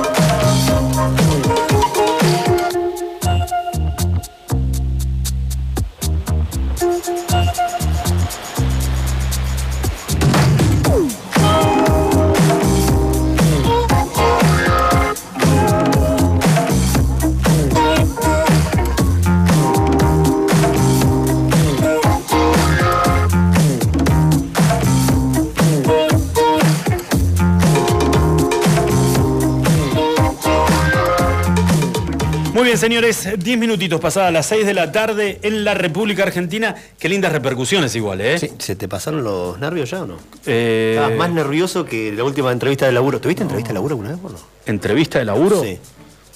No, ah, me parece que sí, cuando entré a trabajar a Canal 2. Dale. Bueno. ¿Qué te preguntaban? Si sabías trepar paredones. No, porque eso, no te hagas el canchero, gordito. No, porque ahí entré y. ¿Te acordás de Don Nivelo? Sí. Era el gerente, gerente administrativo. Y me preguntó cuáles eran mis expectativas. Y en realidad yo lo único que quería era de lo que sea, de lustrabota. ¿A qué se refiere? Le preguntaste. No, pero pará, porque mi viejo me dijo, vos te bajás del camión, un año estuve en el camión con mi viejo, y mi viejo me dijo, vos te bajás del camión si tenés un laburo y me venís a mí, acá, a decirme, mirá, entré a trabajar. Porque ya le había, había tenido un par de intentos de, con el Negro Scott, que habíamos hecho un par de cositas, no un par de, no, no, no, que no se malinterprete, un par de atracos, pero un par de cositas así como ingresos a, a trabajar que era mentira, y mi viejo me, me descubrió y no se la fumaba. Así que fui nervioso porque yo quería entrar. Quería tener un laburo para bajarme del camión, estaba podrido el camión. Y no, No, no- te gustaba la ruta. no, no le aportaba mucho a mi papá tampoco. Y mi papá, yo, o sea, se él ya lo sabía, pero yo me daba cuenta que mi papá, que yo era una piedra en el zapato para mi papá. Pero mucho más grande era la piedra en el zapato, mi vieja, para mi papá, que le decía, yo acá no lo quiero, te lo llevas vos. Porque yo hace 17 años que me lo estoy fumando. Es divino, ¿no? Una situación hermosa. Está bien. ¿Eh? Pero bueno, así que sí. eh, En el medio estaba vos. y en el medio estaba yo, mirando, como diciendo, bueno, y al final, ¿con quién voy? Bueno, ¿y dónde voy entonces? ¿Con qué voy? ¿Y qué? ¿Y la abuela no me querrá pasar? No, y porque ya le manoteaste el monedero al abuelo un par de veces. Nada, mentira, no lo vi, jamás en la vida. Bueno, eh, nos vino a visitar. En realidad tuvimos un pequeño inconveniente y Marcelo. ¿Cómo andas, Marcelito? ¿Todo bien? Buenas tardes. Pero Marcelo, que fue un, un- un- un vidente, dijo: no vaya a hacer cosa que se cuelgue eh, página. la página y que no pueda escuchar. ¿Sabes qué? Te voy a decir algo. Eh, sos pájaro de mal agujero, dijo uno. Sí. Porque... Yo, pues, me pones entre la espalda y la pared igual, ¿eh? Lo anticipaste antes de la nota que la página no sé qué y se terminó colgando. Y pero Julito, tenía que ver con que había mucha expectativa con el tema de la no charla hubiera de dicho esta. nada, no hubiera dicho nada y por ahí capaz que no se colgaba. Claro, boludo, pero no, no, no, no nos bueno, escucha nadie vos, tampoco. Lo conocés. a- Eh, etiquetado como Y piedra. tuvimos, tuvimos, No te van a nombrar más. tuvimos, no, ¿Viste Opel? no, sé, decir. no empiecen con eso. No debe haber peor cosa para un ser humano No, no que se lo vuelve. tilden de piedra. No, no se vuelve. No, No, de esa no se vuelve. No se vuelve. No. Jamás. Jamás. Jamás. Y jamás. todo es más, y empezás a convertirte en un imán que todo lo que pase alrededor tuyo es una cagada. Sí. Entonces dicen, ¿y qué querés? Y mira quién estaba. Y vos, Preguntar al Demi. y vos, y vos carpeteando, uy, un cuacuá y volvemos. Pa. preguntale al Ah, Demi. un montón. No empecemos a tirar nombres porque acá se, ar- se viene toda la mierda. Bueno, y nos escribieron mm, eh, muchísimos de que tu- había problema para escuchar el Sí. programa online, pero la verdad es que se ve que debe haber, no, no quiero decir colapsado, pero debe haber, eh, debe haber, debe haber habido mucha gente intentando escuchar el programa vía internet y no... Yo imagino que sí. Bueno, Y quien no. pudo escucharlo puede meterse en la página de Facebook de nuestro programa, de Extreming. Ahí está el bloque completo con toda la entrevista a Julio. Dejamos el, dejamos el CBU Sí, eh, por supuesto. para que nos hagan Siempre, una... siempre algo a cambio, qué cosa. 100 acá, Bueno, ¿te parece? mitad y mitad. Listo, Entonces 50 y sí, 50. dejamos el. CBU Al y si no, eh, seguramente hoy a última hora o mañana va a estar en, Spotify, en Exacto. nuestro canal. Eh, pero sí, este, por ejemplo, a ver, eh, muy rápidamente, gente del entorno de. No, no todavía de Graso, no, no, pero sí de Claudio Vidal, que este, dijeron, no, podrían pasar la nota porque. Y cuando quieran. Claudio. Sí. Cuando quieran. No, no hay ningún tipo de inconvenientes. Eh, pero es una charla, hay, y otros que nos han escrito, que escucharon toda la, la entrevista, que dicen que fue una charla muy, muy amena, donde respondió de todo, y nos había dicho eh, de antemano, le preguntamos si había algo en particular, algún tema sobre el que él quisiera, no, pregunten lo que quieran y de todo, no hay problema. No solo habló de todo, sino que se explayó y bastante. Me parece que no, no le tembló el pulso a la hora de dar sus opiniones. A mí me parece igual que la figura de Julio De Vido, eh, digamos, Ya de por sí es una ver. figura, acá en Santa Cruz es una figura de mucho peso. Totalmente. A nivel nacional, lo que le pregunté si, si qué, qué era peor, el, el tema de las causas que, que existían sobre su persona, la, la investigación de la justicia en distintos hechos por presunta corrupción o hechos de corrupción, o, o el, el teléfono que deja de ser atendido por algunos que antes daban la vida, recibir un llamado de Julio Devido, o al revés, o que Julio Devido les atendiera el teléfono, ¿no? Entonces eso por ahí, eh, con, ante esta situación, la justicia investigándote, habiendo pasado un año y dos meses en Marcos Paz, pasás a ser un, Paria. un, y un bicho con venenoso, ¿viste? Que no cualquiera se te acerca por miedo a... Entonces, después de haber tenido semejante exposición, semejante exposición, y haber tenido el peso político y de decisiones, de toma de decisiones que podían beneficiar a un pueblo, a una provincia completa, porque las obras que otorgaba Planificación Federal eh, beneficiaban a, los intendentes que iban a golpear la puerta y a los gobernadores también. Eh, digo, que ese teléfono no suene más o que cuando vos lo llamás no te atiendan y debe generar como un poquito de bronca. ¿Ah? Una mezcla de... Yo creo que más que nada calentura y, ¿por qué no? Un poco de... Un dejo de tristeza. Pero bueno, son este, los, los avatares de la política. Y este, sí me. No sé, en realidad no sé si me sorprendió este, la crítica hacia Cristina Fernández. Me parece que cae de maduro que si vos estás criticando y muy fuertemente al presidente de la nación, eh, no te puedes olvidar o no puedes desconocer que es una persona que fue elegida por la actual vicepresidenta de la nación, que fue quien lo ungió en la frente para que sea candidato y después presidente de la nación, y que lo estás acompañando en la fórmula. ¿Y que tiene Cristina? Un peso político importante, ¿eh? no sé si manejará totalmente el gobierno ella, pero tiene un peso político y un, un poder de decisión importante, de Él- influencia. Él, él dijo que no. Que él no lo cree porque si no el gobierno no estaría haciendo estas cosas que está haciendo. Pero sí reconoció Así- que parte de la culpa de la situación también es de Cristina. ¿Por qué no habla? ¿Por qué no habla? Dijo. Y tiene razón, no sale a hablar. Habla únicamente cuando tiene que hacer eh, exposiciones como hizo cuando fue la, la sentencia del memorándum de Irán ahora. Pero si no, no sale a hablar eh, públicamente. Es una crítica grande Ahora- que no solo le, hace, le hacen muchos. Está bien, pero eso, les pregunto a los dos, ¿eso no, es, no creen ustedes que es contradictorio? y pongámonos un poquito en, en- el papel de ciudadanos cuando ocurre, si no nos genera cierto enojo. Por ejemplo, Cristina opinando permanentemente de todo y con un rol protagónico, siendo la vicepresidenta, y al revés, un Alberto Fernández callado, donde parece que todo le pasa por al lado y nada, nada lo conmueve, no te genera eso de decir, bueno, dale, flaco, ponete vos el papel de presidente y esta señora, la vicepresidenta, que se dedique a controlar el Congreso. Vos decís, él si habla porque habla y si no habla porque no Ahí habla. está. No, bueno, pero ella tendría que al menos salir a bancar en todo caso a su presidente y, y apuntalarlo, capaz que con otras palabras y no diciendo que él está haciendo esto por tal cosa. Lo que diga el presidente lo dice el presidente y ella desde su lugar tratar de acompañar como para dar todo un mismo manto que van todos para el mismo lado. Y no uno para un lado, otro para el otro y le pega un cachiporrazo cada tanto por atrás que lo deja mal parado. Seguro. Las pocas veces que habla. Igual también me parece, con el tema de eh, este gobierno realizando, este gobierno y a ver, los 12, eh, los 12 años de gestión del kirchnerismo también, de realizar un mea culpa y decir, a ver, cometimos estos errores, nos hacemos cargo, lo admitimos públicamente y tratamos de enmendarlos. ¿eh? Porque hay una franja importante de argentinos que no están parados ni de un lado ni del otro de la grieta, que no les importa, hablando mal y pronto, les importa un carajo el kirchnerismo, el frente de todos, el macrismo, el pro, que son esos argentinos que lo único que hacen es levantarse todas las mañanas y ver cómo carancho haces para tirarle algo a la olla, para poder comprarle un par de zapatillas a tus hijos. ¿eh? Fue Y muy que- claro en ese sentido. Claro, y que lo dijo. gente, No es mejorar la calidad de vida, no es Lucho. la calidad de Es- vida, es es sub- llegar. subsistir. Sí, es subsistir. Es ver cómo hacer para subsistir. Entonces, claro que sí. Que hay una necesidad Y que de. eso no es peronismo. Exactamente, exactamente. Y hizo hincapié con esto, y ahí es donde remarca eh, este, esta actitud que él valora en Claudio Vidal de empezar a aplicar la doctrina peronista. ¿no? Abrirse, dijo. Bueno, pero lo que tenés, me parece que también es un cachetazo.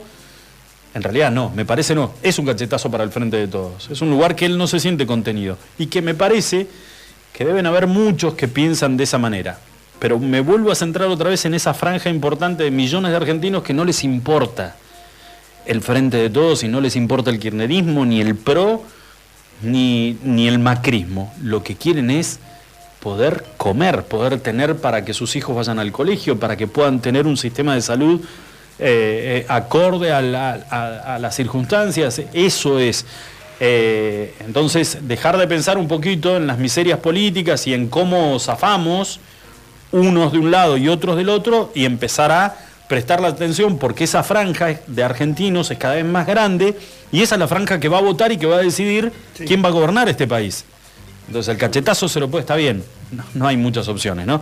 Si no se lo come el frente de todos, se lo va a comer el, eh, Juntos por el Cambio, no, no, no tenés muchas Me alternativas. sorprendió que haya dicho que hace mucho que no habla con Aníbal Fernández. Sí. Por el tema Río Turbio, sobre todo. Sí.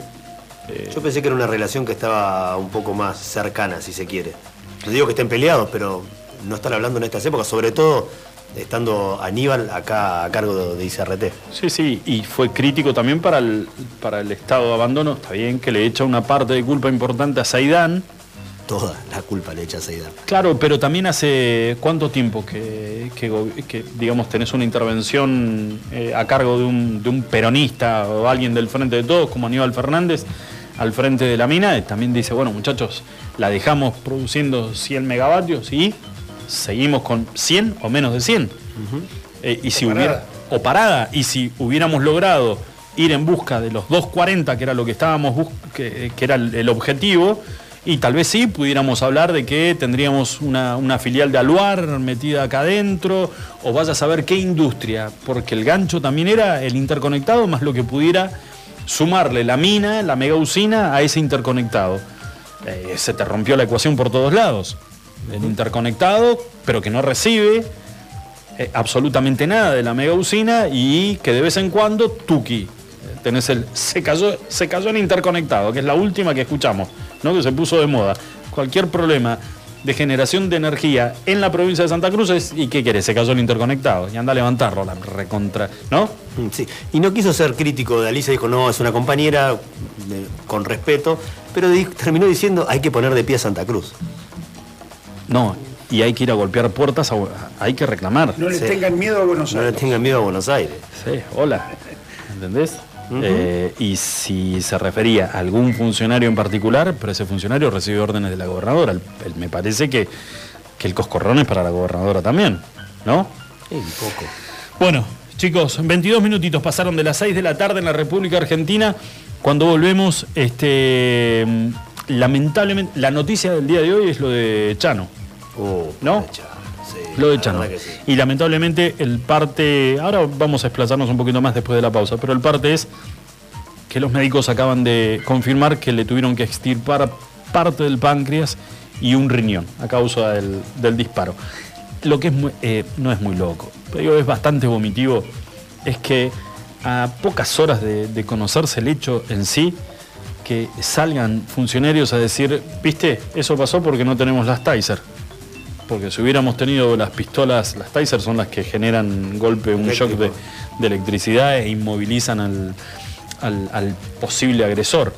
Eh, eso porque no me hicieron caso a mí. Pero- No aprendemos más. No, no, insoportable, insoportable. ¿Viste? Cuando Ah, sí, hablas, hablas del tema de la, cualquier oportunidad para tirar un palito. y a- por eso, y, y ¿sabés qué es lo peor de todo? Que a partir de hoy arrancó la campaña. Ah, sí. Y nos vamos a tener que fumar, muchachos, hasta noviembre. Misiles de un lado, misiles del otro y los boludos en el medio. Nosotros paraditos en el medio, esperando. Cuando dijiste, en un momento dado dijiste, y el cachetazo se lo van a recibir o de uno o de otro. No. Ni uno ni otro. El cachetazo lo van a recibir quienes voten. Sí. De vuelta. Sí, seguro, porque no tenés opciones. Porque no tenés opciones. Pero a lo que voy es, la clase política está tan de un lado y del otro, está tan, tan focalizada, tan centralizada en salvar la cuota de poder que tienen, que ostentan oficialistas u opositores, e ir en busca del poder total, que se olvidan De todo. se olvidan de la gente, se olvidan de la gente solamente esto. A ver, eh, eh, sí, es una campaña, es una elección de medio término, pero tenés un país prendido fuego, con índices de desocupación enormes, de pobreza, de chicos mal alimentados, y seguís pensando en las bancas que estás disputando en el Congreso, ¿para qué? Es una disputa de poder. Es una disputa de poder. Y la gente que se cague. Ese es el tema. Señores, 25 minutos pasaron de las 6 de la tarde. Vamos a hacer una pequeña pausa. Ya volvemos. Iguan. Escuchanos online iguanradio.com.ar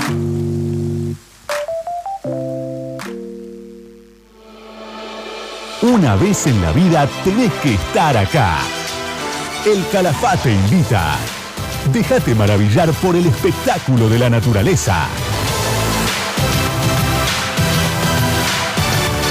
Ingresá a www.elcalafateinvita.com.ar y participa del concurso para ganar una experiencia en el Calafate con todo incluido. Ya comenzó el show de ofertas en Autofarma. Descuentos en primeras marcas de salud y belleza. Ingresá a www.autofarma.net. Visita nuestras redes sociales Autofarma. No te pierdas el show de ofertas. Te esperamos en nuestros centros de bienestar. Autofarma. Buffalo Burgers. La hamburguesa evolucionó y está en la Patagonia. Descubrinos en Carrefour. Más carne, más cheddar, más panceta. El medallón más grande. Una variedad increíble de novillo de 180 gramos, cordero 150 gramos y pollo crujiente. Hacé tu pedido desde tu celular en nuestra tienda online www.buffaloburgers.com.ar Buffalo Carrefour. Atendemos por WhatsApp 2966 47 96 49. Buffalo Burgers, la auténtica hamburguesa de la Patagonia. Autofarma, Centro de Bienestar. Te esperamos en nuestra red de farmacias, un centro de productos de salud, perfumería y belleza, con un autoservicio asistido. En Autofarma encontrarás las marcas más prestigiosas y los mejores laboratorios. Búscanos en Facebook www.autofarma.net. Laboratorios Prexa. Excelencia al servicio de tu salud. Análisis clínicos en modernas instalaciones y con equipamiento de última tecnología. Conoce nuestras sucursales en www.laboratorioprexa.com. Para más información, seguinos en Face e Instagram. Laboratorios Prexa. Excelencia al servicio de tu salud.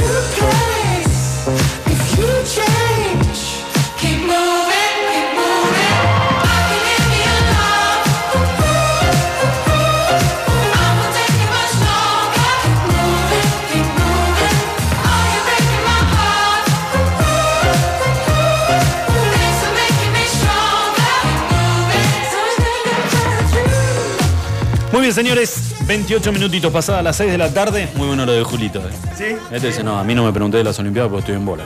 Dice, "Esto- ¿qué querés? Estuve preparando la nota con debido. Estuve- Bien, Julius, ¿eh? No, muy bien. No, no, Escuchame muy una cosa. buena la Me encanta. No hablemos de las Olimpa- la Olimpiadas, hablemos de los, Juegos, Olímpicos. De los Juegos Olímpicos. Ah, sí, pues me voy corrigiendo con eso, está bien. Yo te voy a decir una cosa. Fin de semana.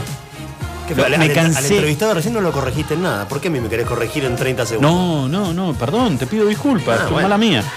Eh, lo, más, lo más emocionante, que creo que lo vi, no sé, 10 veces. Además, Lu, en, en la tercera vez me miró así como diciendo, papá, ya me lo mostraste. Eh, el ingreso a la Villa Olímpica de la Peque Pared. De la Peque Pared. Tremendo. ¿No? ¿Eh? ¿Viste la- lo que fue al margen después del La ingreso? pelea. Lo que fueron las peleas de ella. Vi la- vi la combates, última. Se dice así, combate. Vi la última. Como uno a veces menosprecia. No, una japonesa. ¿No, fue? El último fue con la portuguesa, cuando Ah, pierde pero- la chance de ir por, el- por Claro, la la- medalla de bronce. la- Ella queda eliminada por la medalla de oro con una japonesa, sí. Pero la japonesa es la que le pone el brazo de bufanda. Exactamente. Eh, la que le lesionó el codo. Como uno a veces eh, menosprecia la, la estatura, ¿no? Yo te- tengo que confesarlo. Yo, la mejor piña que me metieron en mi vida, me metieron varias. Eh, con- con- en el deporte, obviamente, por, por tema de rugby, ¿no? ¿no? No bajo ningún otro tipo de circunstancia. Eh, Pamperito Rojas. Un metro treinta con taco. ¿Te acomodó bien? Sí, yo lo corrí mal, lo- voy a co- confieso todo. Entraba al boliche, lo corro mal, haciéndome el, el banana. Entendí que había sido un deporte. No, eh, ah, dije. Sí, no, entendí, boliche. Capaz que entendí mal. Lo, lo corrí mal y. porque lo vi chiquitito.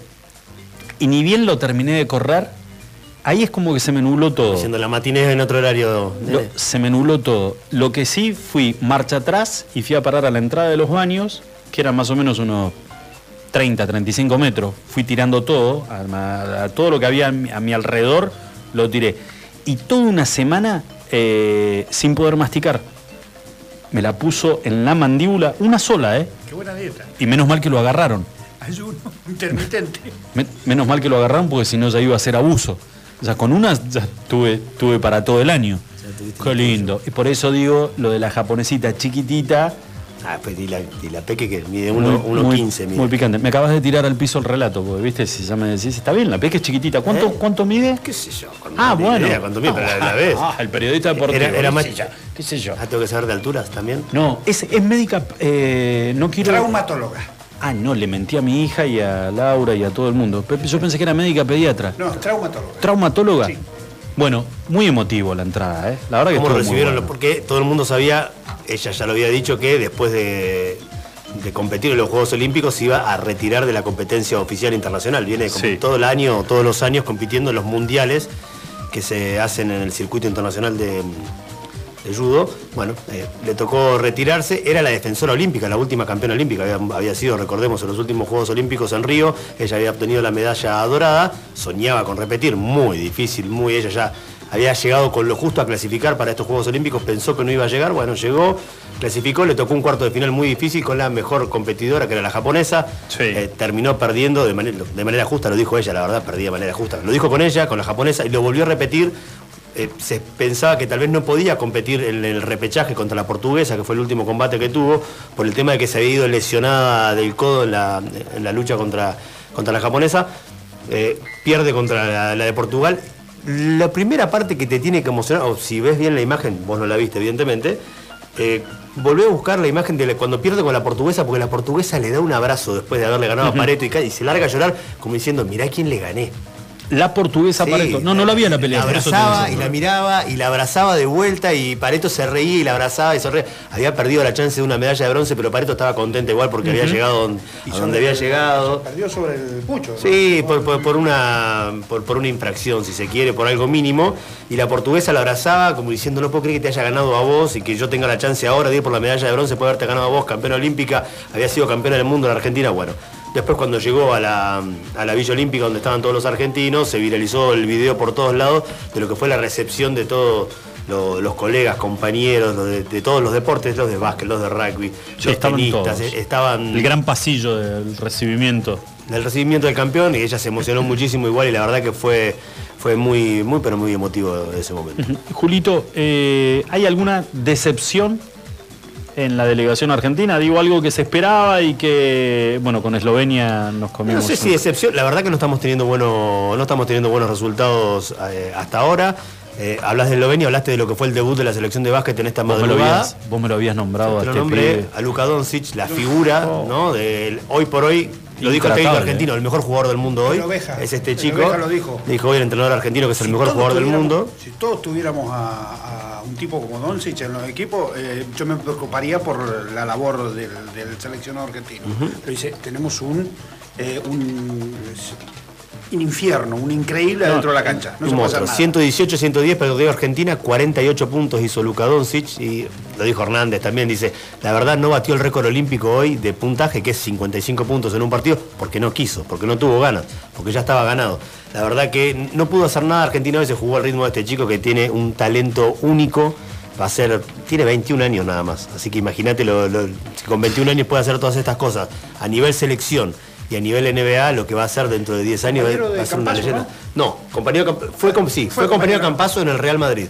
Compartió una temporada con Campazo en, en- en el Real Madrid cuando Campazo llegó al equipo de España. Las leonas que pierden en el debut y se acomodaron con España. Perdieron con Nueva Zelanda, exactamente, pierden el debut con, con Nueva Zelanda, le, le ganan a, a España por 3 a 0. Pierden 2 a 0 con Nueva Zelanda. 3 a 0 también. 3 a 0. Los dos. Perdieron 3 a 0, ganaron 3 a 0. Los Leones que empatan el primer partido con España 1 a 1 Ganan el segundo. y, y ganaron el segundo partido también como que se acomodaron. El seleccionado de fútbol que arrancó de manera decepcionante perdiendo 2 a 0 con Australia Sí. y en el segundo partido jugaron con Egipto, jugaron un muy buen partido, ganaron 1 a 0. Podrían haber hecho algún gol más la selección de fútbol, pero eh, bueno, 1 a 0 al menos ganó. Tiene que jugar con, con España el último partido de la zona argentina y tiene que como mínimo no perder para tener aspiraciones de clasificar. Si gana directamente se asegura la clasificación a los cuartos de final el seleccionado de ¿Qué fútbol. partido, perdón, disculpa, ¿qué partido perdieron los muchachos de volei? Sí, a eso iba, que el vóley Ah, con Brasil hoy. te iba- jugaron no, vi el, no vi el final. Iban ganando 2 a, La 2 a selección 1. argentina iba Iban ganando ganando 2 2 a a 0 en sets. Eh, gana el tercer set, gana Brasil, se recompone de 2 a 1. Argentina venía arrasando en el cuarto set 17 a 11, hay que llegar a 25 para ganar. 17 a 11 es una ventaja amplia, 6 puntos es un montón, sobre todo eh, que cada, cada jugada vale un punto ahora en el vole, no como antes que había que hacer dos puntos seguidos para ganar un punto. Bueno, valga la redundancia, bueno, eh, termina perdiendo ese cuarto set de manera inexplicable y cuando fueron al tiebreak terminó ganando Brasil 16 a 14, eh, de 0-2 a Lo llevaba 3-2 ganando terminó con dos puntos, lo iba ganando con dos puntos de ventaja. también. Y se cayeron. Bueno, terminó perdiendo Argentina, que perdió con Rusia, ahora pierde con Brasil, que con Brasil son partidos aparte, es un clásico, es increíble. Brasil es múltiple campeón olímpico, de hecho es el último campeón olímpico, múltiple campeón mundial, múltiple campeón de lo que hoy se llama la BNL, que era la World League antes, ganaban siempre, pero veían a Argentina en este tipo de torneos y siempre les genera alguna duda y le terminan barrando el camino y Argentina se ha quedado con un par de estos encuentros, parecía que hoy iba encaminado a eso y finalmente termina perdiendo con Brasil, ahora tiene que, juega con Francia, el próximo partido tiene que ganarle a Francia, tiene que ganar al mínimo un Estados partido más con Estados Unidos, que es muy pero muy complicado, así que me parece que la chance del equipo, el equipo de vóley está, está bastante eh, complicado, ¿no? De, cara a, a lo que sería la clasificación a cuartos de final también.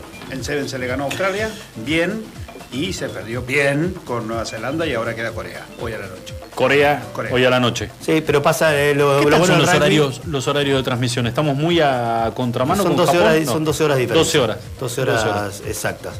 Eh, decía que eh, es bueno haberle sacado diferencia a Australia, por más que haya, se haya perdido por más diferencia con Nueva Zelanda, porque en estos son tres grupos, en el Seven, son tres grupos de cuatro, clasifican los dos primeros de cada zona y los dos mejores terceros, con lo cual, con un buen resultado que seguramente Argentina va a tener contra Corea, ya va a estar clasificada para los cuartos de final de, de este, circuito, de este torneo de Seven aquí en los Juegos Olímpicos. La Furia perdió también con, con eh, Alemania.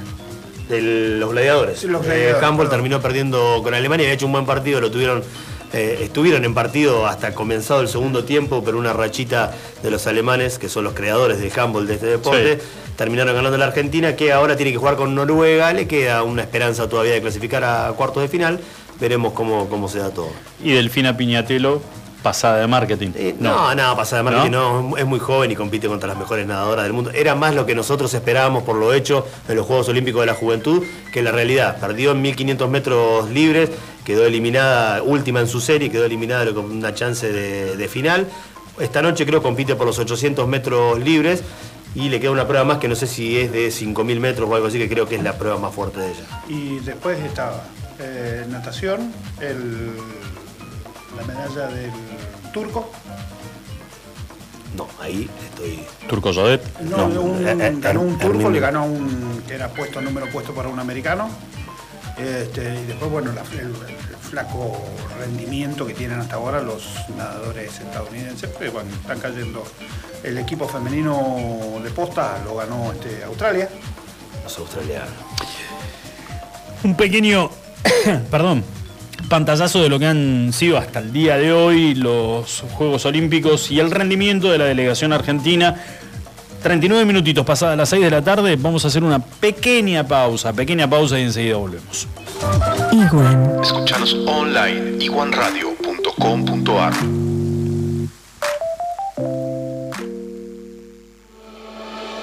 Una vez en la vida tenés que estar acá. El Calafate invita. Déjate maravillar por el espectáculo de la naturaleza. Ingresá a www.elcalafateinvita.com.ar y participa del concurso para ganar una experiencia en el Calafate con todo incluido.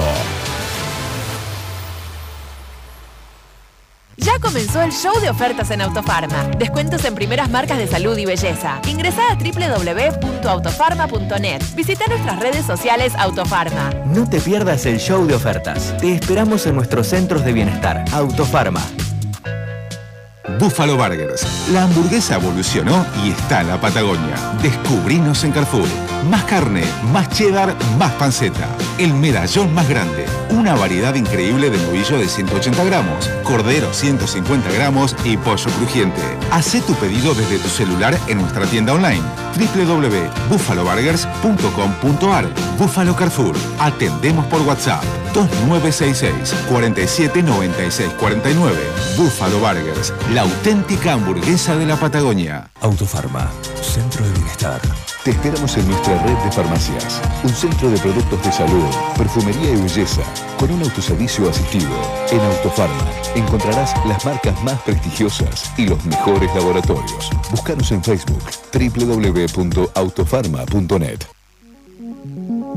Laboratorios Prexa. Excelencia al servicio de tu salud. Análisis clínicos en modernas instalaciones y con equipamiento de última tecnología. Conoce nuestras sucursales en www.laboratorioprexa.com. Para más información, seguinos en Face e Instagram. Laboratorios Prexa. Excelencia al servicio de tu salud. Tonight, you're the place I go to. Tonight,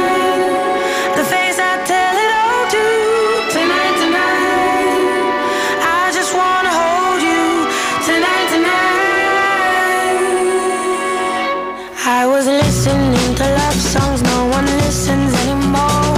I thought of who you were beneath the clothing that you wore.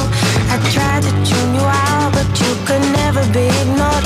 You could never be ignored. And I'd rather be myself, although it's nervous and unsure. Looking for your shadow in the light beneath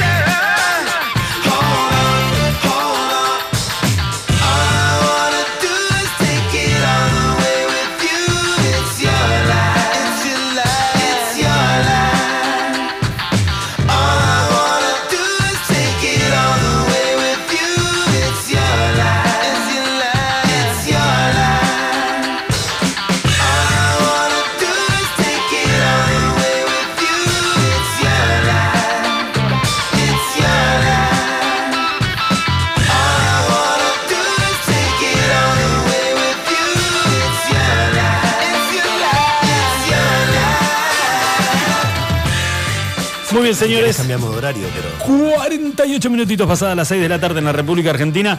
Eh, les voy a tirar la, la frase. Y ustedes me tienen que decir quién lo ¿Quién dijo. Vieron dijo? que se, se dieron la presentación de las listas ya de lo que serán los precandidatos con miras a las PASO y que después se convertirán los que ganen en candidatos a las elecciones de noviembre. Eh, el cabeza de una de las listas de Frente de Todos es nada más y nada menos que el intendente de Puerto Deseado, Kaki González. Cuando se conoció la candidatura de Kaki González, yo les voy a dar la frase de alguien que dijo esto, y ustedes me tienen que decir quién fue. Vos ya lo sabés, gordito. No. No hagas trampa, porque esto es como cuando te no hay No, no ni sé. chupetines, No ni, leí- no leí nada ni un helado de premio. ¿Qué le dijeron a Kaki González cuando se conoció su candidatura? Yo no, obviamente el hombre asumió hace dos años como intendente de Puerto Deseado. Son cuatro años de gestión al frente de la intendencia. Eso si no te mandas ninguna cagada y te, te echan antes, ¿no? Pero bueno, le dijeron, yo no te voté por dos años, te voté por cuatro. ¿Quién le dijo esto? Y alguien de Puerto Deseado. Obvio. Obvio. Sí, ¿no? La madre, Tibio. el padre. El papá llamó a una radio donde Kaki González estaba siendo entrevistado, Ay, qué feo momento. pidió salir al aire y cruzó fuertemente a su hijo reclamándole precisamente esto. Yo te voté a vos para que seas intendente por cuatro años, no por dos. ¿Cómo la remasa esa? ¿Y ahí qué haces? Eva, es tu viejo. Es- me, me imagino que por más que pasen los años, a mi viejo no lo tengo, por más que pasen los años, papá hasta el último de sus días tiene cierta autoridad a la hora de llamarte la atención o no. debe- Kaki González debe estar donde está en gran parte gracias a su padre. Creería yo. Y vino al mundo, claro, porque el papá le, le met- le puso un poquito de ganas. Ah, no fue intendente antes, ¿no? no, no, ¿Eh? no, no, no. Pero digamos es este, e- es, yo no sé si ha, ha existido alguna vez algún reclamo así en alguna candidatura acá, ¿no? De, de algún padre o alguna Puede madre ser. que haya. Puede ser que por ahí haya existido, pero no así a...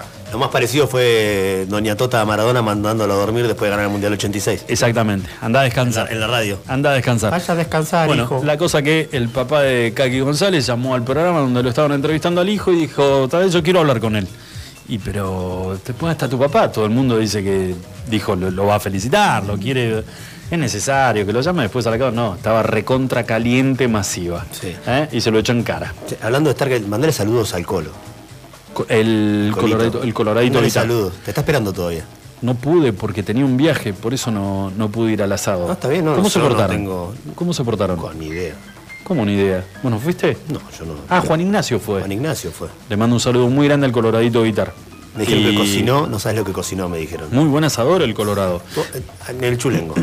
El Colorado, yo hasta el día de hoy, es algo que ha pasado hace mucho tiempo, ¿no? Pero hasta Sí. el día de hoy yo estoy esperando una. Estoy esperando una disculpa. Si pudiera ser pública sería fantástico. Yo la verdad que no. ¿Vos? hice- ¿De él? Sí. Oh, po- Él está privado. esperando- él está Con mucho dolor, ¿eh? No, no, pero esto que, esto que me hicieron, en, digamos, en, en complicidad con mi hermano. Ah, mira. Eh, Sí, me, do- me dolió muchísimo y nunca jamás en la vida, viste como cuando uno dice, bueno, hagamos de cuenta que no pasó nada, pero que está eso latente, nunca fue capaz de, de enfrentarme y decir, yo creo, Lucho, que estuve mal. Acá en esta... Yo Eh. tenía una moto y me fui a... Y la moto la guardaba en el garage de la casa de Mike, del papá del Colo Guitar. Y me fui a Buenos Aires de viaje y dejé la moto guardada y cuando volví de ese viaje fui urgente al, al garage a sacar la moto, tenía que hacer... eh, Una gana de andar en moto. Una gana de andar en moto, no se puede creer, y la moto estaba totalmente hecha pelota. Eh, pero me lo había cruzado a Mike, al papá del Colo, y no me había dicho absolutamente nada. Entonces lo primero que lo llamé al Colorado, le digo, Colorado, dejé la moto, ¿sabés si pasó? No sabés, Luchito, mi viejo. Se llevó puesta la moto. Dejá que nosotros de alguna manera lo vamos a arreglar. Quédate tranquilo. Yo, la puta madre, boludo, pero mirá, el ni siquiera lo crucé a Mike, ni siquiera fue si capaz de decirme, Ni una mueca. te pido disculpas o algo. No, aparte, bueno, aparte Mike, este, simpa- derrochando simpatía, como siempre. Olvídate, un buen día y nada más, y ya está, listo. Y me lo crucé un par de veces mal. La moto este, la tuve que arreglar yo, la tuve que pagar yo. Mike jamás en la vida este, se arrimó para decir cuánto te salió. Pero bueno, como él me hacía la gauchada de prestarme el parte del garage para que yo la guarde, dije, bueno, será parte del alquiler, que es lo que estoy pagando ahora. Hasta que un día, tomando algo con unos amigos, dicen, che, qué palo se pegaron tu hermano y el Colorado con la moto, ¿eh? ¿Cómo que se pegaron un palo el Colorado? ¿A dónde? Los mandaron carneados. Tu hermano y el Colorado en tu moto, tirando Willy en la ría, se les dio vuelta la moto, se cayó. No te la puedo creer. No, dos cabrones, pero además, ¿vos te pensás que con el paso del tiempo el Colorado me dijo, che, no, mentira, fuimos nosotros y. Nunca. Y no, no, y eran tipos muy mal, este, con muy mala. Muy- muy- muy- mala, mala sangre. Mala sangre. No, no, no son tipos, bueno, el Colorado. El Colorado. ¿Por qué? No. Porque en otro viaje que me fui le dejé la llave. Una vida condenada al éxito al volante de Colorado, en la moto, en los. Y volví de viaje, les había dejado la llave a mi hermano. Porque, la casa, del de- sí, es un departamentito que, que te alquilaba. Y cuando entré, te lo juro por mi hija, donde estaba el dormitorio, estaba armado el living. Donde estaba el living, estaba armado el dormitorio. Y parte de la cocina estaba en un lavadero. Se tomaron el trabajo de cambiarme todo el departamento del lugar Qué y no- muchachos no. lindos. No, sí. una noche de copete divina y les pintó remodelarme el departamento y cuando llegué no... Es que seguro estaban hablando porque querían poner una mudadora o algo por el estilo y estaban practicando. Qué pendejo malo, che, el Colorado ese. Bueno, así que quiere que solo me pida disculpas. No, Colorado. No, estoy, yo estoy esperando, desde hace años estoy esperando esto. Desde hace años estoy esperando esto. Che, les quiero contar algo eh, que me pasó el fin de semana. Tuve que llevar de, de urgencia a, a una amiguita de, de Lu que se había lastimado en casa. Eh, la nenita con obra social, los, los padres con una prepaga importante, encaré a la, a la guardia de Medisur 10 de la noche. Eh, fuimos, en realidad la llevamos con Laura, 10 de la noche. No terminé de decir buenas noches en la guardia de Medisur que me dijeron, eh, papá, acá no hay pediatras, así que llévala por favor al hospital. Pero le digo, escúchame, viene con. eh, Se lastimó, me parece que tenés que ver la herida, para, aunque sea para curaciones. No, no, no, no, no hay pediatra. Acá no te la podemos ver. Llévala por favor al hospital. Me sacaron de raje para el hospital y oh sorpresa. Menos mal. Oh sorpresa, porque la verdad que lo, lo tengo que admitir, tal vez muchos pensamos de la misma manera. Cuando te dicen tenés que ir al hospital, te persignás y decís que sea lo que Dios quiera, al hospital la atención que hay en la guardia pediátrica del hospital y fui el, sábado a las 10 y cuarto de la noche, con tres pediatras, con enfermeras, con un lugar adaptado para los chiquitos, eh, digamos con juegos y demás. La verdad, me saco el sombrero. No puedo entender lo de Medisure. ¿eh? Que si llegás con una urgencia y es una urgencia. A ver, la nena tenía una lastimadura, pero podés llegar con una urgencia aún peor todavía y que ni siquiera tengan la delicadeza de decirte, che, ponemos un pediatra, eh, aunque sea, lo llamamos, banca un cachito acá que lo llamamos y el tipo está de guardia, ¿no? Sí, una ¿Eh? guardia pasiva. ¿no? Sí, y con una prepaga. O sea que te metés la prepaga en el bolsillo porque terminás atendiéndote en el hospital regional.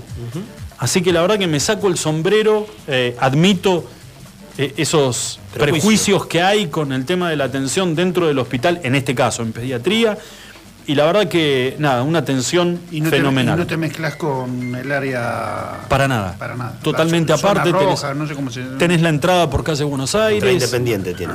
Pero no sabes qué lindo, qué lindo ambientado el lugar, Está más bueno allá que llegás ahí, llegás a una, a una emergencia. No está bueno tener que ir, ¿no? Claro, Sí, sí, tal sí, cual. pero a ver, si tenés que elegir, ni en pedo pierdas tiempo de llevar a tu, a tu criatura a una noche, llevarlo a la clínica, a- llevarlo a la guardia de, de Medisur, porque vas a ir al gas, porque no hay pediatras, y encarar derecho eh, Para el hospital. para el hospital, porque la verdad que la atención es de primera, es de primera. Chicos, dos minutitos nada más para las 7 de la tarde. Che, la rompiste hoy. eh. ¿Nos fuimos? La rompiste toda. Sentite, Las- or- sentite orgulloso. Las, la silla, callate, gordo. Sentite orgulloso. Los dos, animal, bestia, salvaje. Cuídate. Metiste, vos también, ¿eh? Marce, menos mal que viniste acá, porque si no, no lo ibas a poder escuchar al- a la nota. No, no. ¿Eh? Aparte yo lo había adivinado la semana pasada. ¿Qué iba a pasar esto? No. No, ¿quién era el ¿Quién entrevistado? era el entrevistado? Ah, sí. cualquiera. Sí, sí, sí, sí, sí, sí, sí. Sí, admito. Estás en esa. Señores, cerramos el programa del día de hoy. Nos volvemos a encontrar mañana, como todos los días, a partir de las 5 de la tarde. Buen día para todos. Chau, chau.